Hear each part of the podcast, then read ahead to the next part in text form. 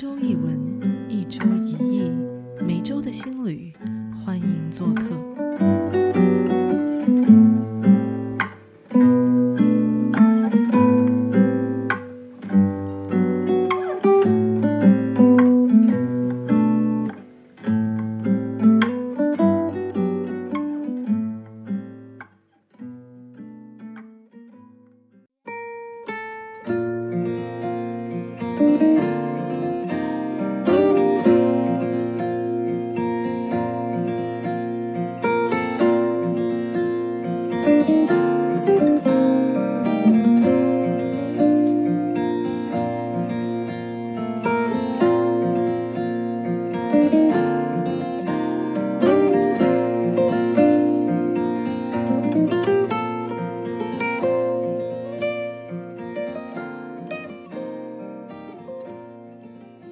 欢迎来到有度学社，大家好，我是马老师。那今天坐在我旁边的呢还有两位。大家好，我是欧巴。大家好，我是静。OK，那我们今天呢开始了我们音电台的一期新的栏目，名字叫有度学社。呃，这个有度学社呢，我们是有一点点和艺能之前的节目有点不一样，它是更专注于去探讨一个话题，然后我们会按一季一季的节目去发，那每一季大概有八到十二期，那每一期大概是三十分钟。这样呢，我们会用更多的时间从多个角度去探讨同一个话题。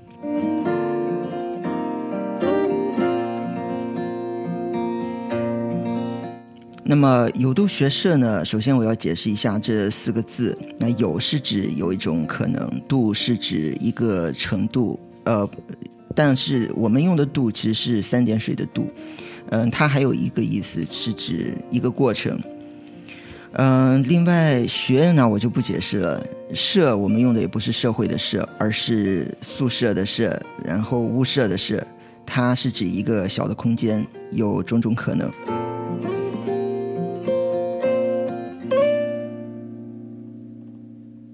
我们的节目呢，除了谈设计以外，还会更多的关注生活文化方面的一些东西。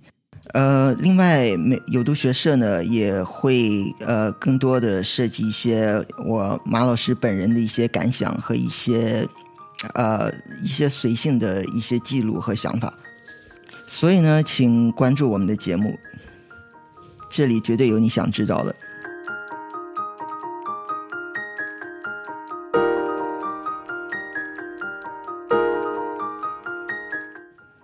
OK，在这一期节目的一开始呢，我想先跟大家讲一下我们即将要聊的话题是什么。那我们即将聊的是杂志，是哪一类杂志呢？是生活类的杂志。我们会在呃将来的节目当中，通过杂志这个话题，然后不断的去探讨一些跟杂志有关的历史文化史。那说杂志呢，首先不能不讲到印刷，也不能不讲到跟杂志相关的一些词语。所以说呢，在第一期，我想跟大家先呃聊一些一些词，一些英文词，可能最近几年我们会经常在生活当中，在杂志上、文章上去去看到。啊，首先第一个词就是杂志的英文就是 magazine，这个我就不用多说了，大家肯定都知道。但是还有一个词呢是 zine，我不知道大家有没有了解过，就是英文是 z i n e。对对，我有我有做过 zine，在学校的时候，嗯对，就是比较小规模的、比较页数比较少的东西。嗯，对。那你是觉得 zine 应该是一个怎样的定义呢？我我的我对 zine 的定义很模糊，我认为就是一个，就是它不会大批量发行，然后它能就是满足我自己的一个，嗯、制作没有书那么厚，但是没有册子那么小的一个中等页数的一个东西的欲望的一个一个时效性的杂志。对。嗯。嗯，一个小小 magazine，一个对一个小对对，小的载体一。个小对对。magazine。对，对，所以说我我其实也有这样的想法，后来我就去问一些做独立出版的人，大家去怎么怎么定义这个 zine，呃，得到的说法最多的是它的发行量一定要少，嗯。一定不能太多，呃，所以说它不会用一个 mag 放到前面，呃，通常呢，现在有一个说法是，你的印量在低于一千以下的都可以叫做 zine，嗯。嗯。所以说现在很多独立出版人，他们做自己的书也好啊，做什么的东西，他们都会讲，哎，我有出一本 zine，要不要看一下？嗯。嗯，听上去好酷啊！那说到 zine，然后又提到 magazine，我们还有一个词，也是最近几年刚刚在中国大陆开始兴起，那个叫 mook。Mock 嗯。M O K M O O K M O 是两个两个 O，嗯。嗯，它看起来就是外形上有点像 book，嗯但是它前面又是 M 开头，嗯这个词其实就是也是结合了 book 和 magazine 共同的一个形式，把它加到一起。嗯呃，它中文名叫杂志书。杂志书，嗯嗯这个其实杂志书在日本已经是。呃已经可以讲是家喻户晓的一个词，大家都知道这个词的意思是什么。嗯可是在中国呢，呃，我现在拿市面上能看到的例子去讲，比如说像日和手帖，嗯中信出版社做的这一本，嗯，它呃怎么讲呢？它其实一直在拿拿 MOOC 去去推去作为自己推广形象的一个怎么讲，就是一个词，嗯，因为。嗯，它每一期有一个固定的话题，它不像 magazine 一样，magazine 是你每一个篇章拿出来可以单独成立，然后 MOOC 其实每个篇章也可以单独去看，但是它整本是用一个主题去呈现的，嗯连贯性更强一点。对，连贯性更强，呃，那个关联性其实更强。嗯嗯那其实就是一季一季发行的一个状态。嗯，其实 MOOC 也可以是按季发，也可以按月发，也可以甚至打乱那个怎么讲，就 chronological 的那个、那个逻辑顺序，嗯就是不按照时间的顺序去来。哎，我有一个想法，我就把它编好，然后呈现出来。啊，嗯，啊，MOOC 其实还有一个有一个小小的特点，就是它通常不会用月号。嗯那即使它是按月发的，每个月有一本，但是它通常会用那个卷号。嗯嗯那我们讲了 zine，讲了 MOOC，然后好，我还要跟大家再讲一个词，就是 periodical。这个词呢是所有按时间发行的出版物的一个统称。嗯嗯，period 就是周期的意思。，对，就是周期。嗯这个其实是比较学术的一个词，就是在学术当中，在学术的一些论文当中啊，你如果说你需要需要去就是说明你是你是从哪里引用了文章或者是什么的，嗯你一定要用 periodical。通常来讲，你不会说我从杂志上、从 magazine 上去引用了什么，嗯好的。嗯。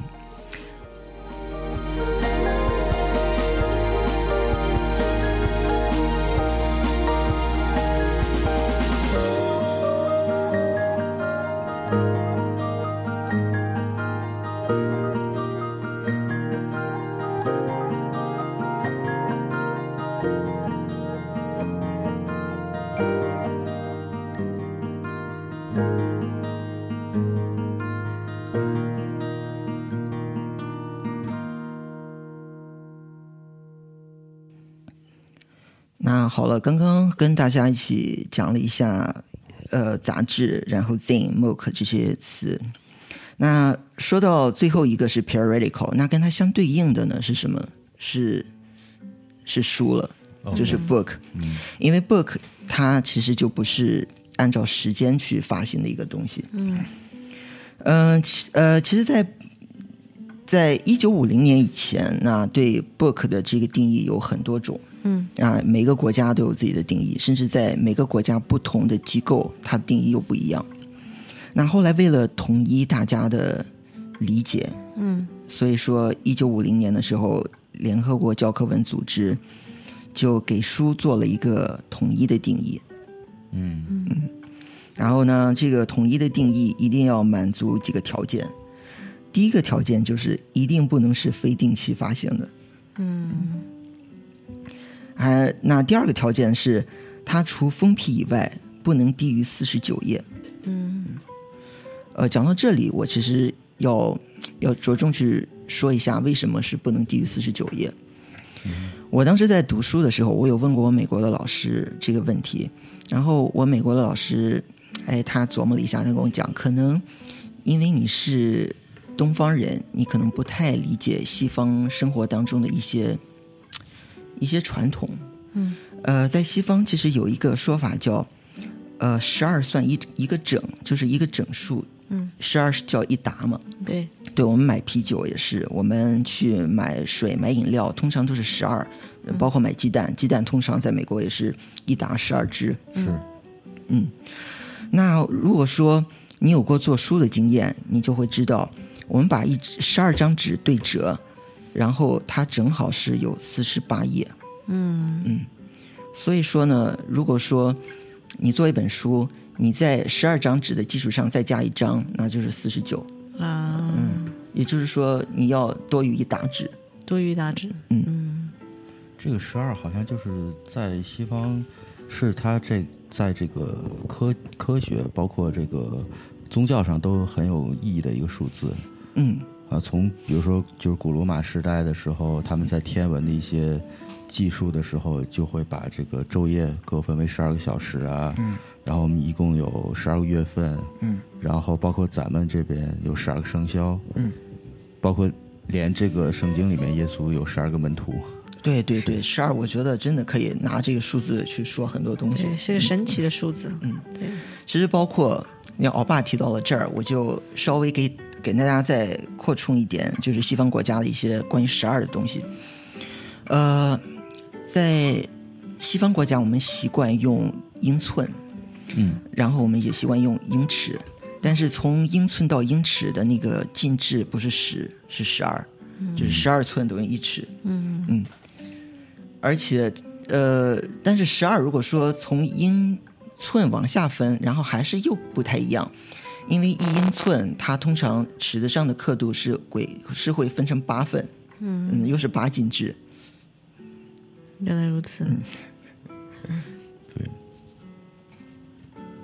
那我们讲了第二个定义，就是那我们还有第三个，就是也是联合国教科文组织对书的解释，书呢一定要是一个文化类出版物。嗯。嗯，什么叫文化类出版物呢？其实我有一个简单的理解，就是像我们说明性太强的一些印刷品，像说明书啊，像像一些 instruction 之类的这些东西，它即使说你多于四十九页，你也不可以被称为书的。嗯嗯所以说，总结一下，就是满足这三个条件啊、第一是非定期发行，第二要不低于四十九页的文化出版物，那我们都可以叫做书。嗯嗯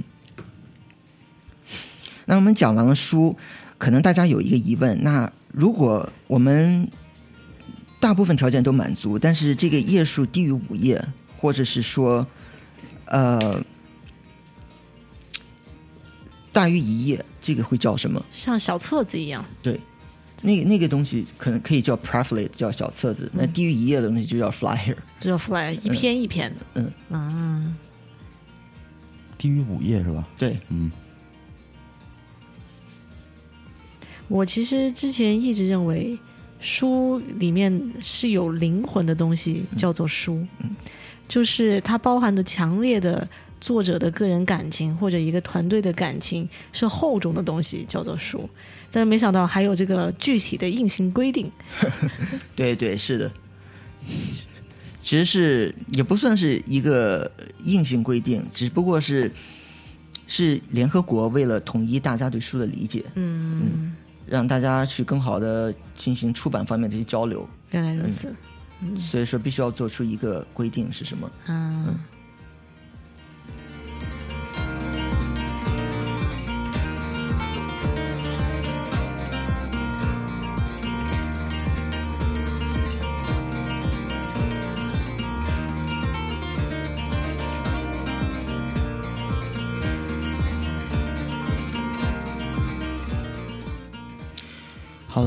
那刚刚我跟大家聊了一下书在联合国教科文组织是一个怎样的定义。那我现在再讲一点跟书有关的一些词。那书呢，它最早其实是来自于一个古英文。嗯我们今天的书是 book，里面有两个 o，但是在古代它其实是一个 o。嗯那这个词是什么意思呢？它的原意其实是指一种树木，叫山毛榉。哦，嗯，因为那那个树木其实比较适合去写字。嗯对，在早期就是大家写字只是会把它记录在，其实有点像中国一样，我们是在竹子上记录，然后在西方是在树上，在在木头上去写。嗯那提到书以后呢，我我紧接着我就会想到另一个词是纸，嗯就是我们今天的那个 paper。对是那 paper 这个词，它的原意是指什么？是指一种叫莎草纸。嗯这个词其实是来自于古埃及文。嗯呃，莎草纸呢，其实是早期的一种，其实就是草的那个草茎，嗯然后会，呃，当时的人把这种东西压平，然后晾干，嗯然后会把它切割成一定大的那个大小，嗯然后用一种特殊的胶纸把它粘到一起。啊然后我记得是一面相对光滑，另一面相对粗糙，然后大部分都在一面书写，光滑那面来书写。对对，因为它是植物有一个肌理，是是是，对它一面没有没有太光滑。，OK，好，那后沙草纸以后呢，在西方还有一种书写的媒介是羊皮纸。羊皮纸其实就是小羊皮，我们把羊皮晾干，然后把它涂上一层白色的染料，然后就可以书写了。那在羊皮纸使用的那段时期，通常人们携带会把它卷起来，啊嗯，所以那会儿就有一个词叫一卷一卷，但是后来我们叫卷。我们现现在用的那个卷，其实就是跟羊皮纸有关系，是那个 volume。原来如此。嗯，但是羊皮纸因为它太大，真的是不方便携带。我们不能总是把它卷着去去拿。如果说我们的量很多的话，那就是有人说，我们可不可以把它切开？嗯而且它成本也高啊。对对，它的成本也是非常高的。嗯嗯，后来就有人说，那我就把它切开吧，然后方便携带，然后体积小，然后成本也会降低了。当然，嗯呃，因为我们切开羊皮纸这个行为，又衍生出来几个词，就是我们的对开、撕开、扒开。啊，从这里来的。对，其实如果说谈到我们切羊皮纸，要还有一个词要讲一下，就是 “follow” 这个词。嗯我们不知道，我不知道大家对 “follow” 和 page 之间的区别有没有一个清晰的概念？嗯，不清晰。嗯，就是一张和和一面，嗯，其实就是这个意思。OK，嗯一个 page 是一页，嗯。那在英文里面，page 它是指一面的意思，那 folio 是指一张，一一张会会有两面嘛？是，嗯、后来呢，呃，因为很多人都在自己的，就是把自己设计的蓝图、设计稿，或者是说自己的绘画作品画到一面上，而不会去画一张画布也好，羊皮纸的背面也好，不会画到两面。所以说，后来有个词叫 portfolio。啊 portfolio 这个词其实是跟 folio 有关。嗯，为为什么我们不叫 port page？嗯，因为 port page 你要画两面，你一张纸正反面都要印自己的作品。原来如此。嗯，所以说我们现在的 portfolio 是从那个地方来的。对，其实它是从 folio 来的。嗯就是我们重要的东西、重要的作品都会印到一面上，不如去印两面。啊，原来如此。所以当时还有人问我说：“那 page 我们一页和那个一面，英文里面那应该怎么翻译？”其实呃有人说是不是都是 page？那我说不是，其实 page 是只是指一面的意思。嗯，原来如此。那在西方其实一直用羊皮纸、莎草纸，那直到十二、十三世纪，东方造纸的技术传入到了西方，然后慢慢在西方才开始发展起来。嗯嗯，其实当时西方人并不知道，他们虽然一直在使用纸，但并不知道纸是从东方传过去的。嗯因为纸从东方传过去的这个过程要经过波斯，嗯呃，所以西方人一直认为，哎，纸是波斯的纸。嗯然后丝绸之路是吧？对对，甚至有人一直有一些早期西方的一些商人啊，他们到中国，哎，发现你们中国也有用纸啊，嗯，对他们就觉得很很惊讶，为什么你们你们也会有这种东西？嗯，嗯，而且他们在中国除了看到纸作为书写和记录信息的一个媒介以外，他还观察到中国的窗户，嗯，然后中国的一些灯笼，对，对，还包括甚至包括钱币都是用纸的，嗯，甚至包括死人用的钱币。对，嗯。冥币嘛，嗯，所以呢，其实我觉得纸在中国和西方有一点点很不一样的地方，就是中国人对纸的情怀要多好几重。嗯。那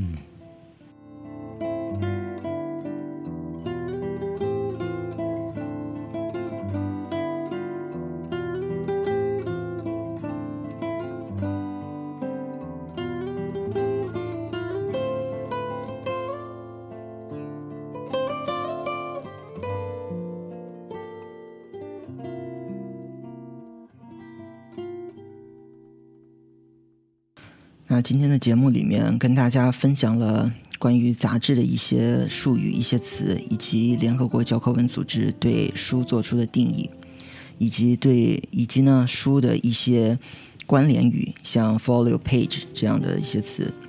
那我不知道两位主播对纸有没有什么更多的理解啊？嗯我自己一直都觉得特别有意思的就是西方在记录文字和中国在记录文字这方面有很大的区别。嗯你刚才讲到这个西方主要是可能是在这个沙草纸啊，然后后面到羊皮纸啊这些应用，然后中国其实不太一样的是，最早是在甲骨上面，就是这个牛的肩胛骨这块儿，因为它这个相对是一块比较面积大、比较整的一块骨头，嗯方便你可以做一些稍微大段一点的这个陈述。嗯，这从商代其实就已经开始了。嗯，然后后来呢，呃，更多的开始使用一些金属器具，比如在这个，比如说祭祀的时候，在这个钟啊，在这个鼎啊上面会有这些所谓的金文、钟鼎文这些记录。再往后呢，可能就是到这种更廉价的一些介质，比如说石头。在石头，我们看到有很多那种寺庙前面都会有石碑，然后上面刻一些字。后面像当代有很多就是这种对这种书法很感兴趣的人，会拿纸上面去拓这些字，嗯，觉得挺有意思的，留下很多墨宝。然后再往后呢，也有很多就是用木头啊、竹子啊这些所谓的竹简这些介质来这个记录这些故事啊、文字什么的。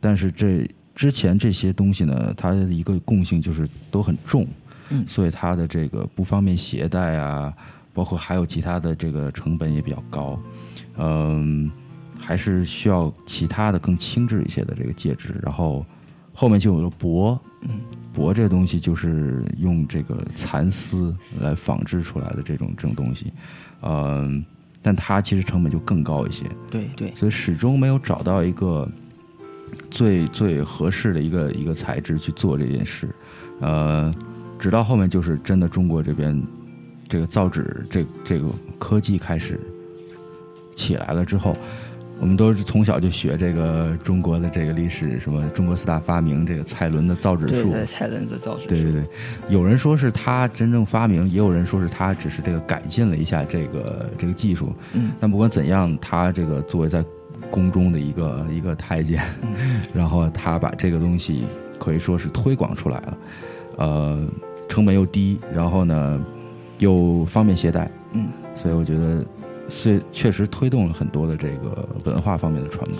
对对，其实蔡伦关于他造纸的一些东西呢，我之前有做过一点点，因为我是我的专业的需要求，所以说我要读一些关于印刷造纸的东西。嗯，他其实就像你说的，他是在前人造纸的一些基础上做了改进，做了一些改良，嗯然后把造纸的效率提高。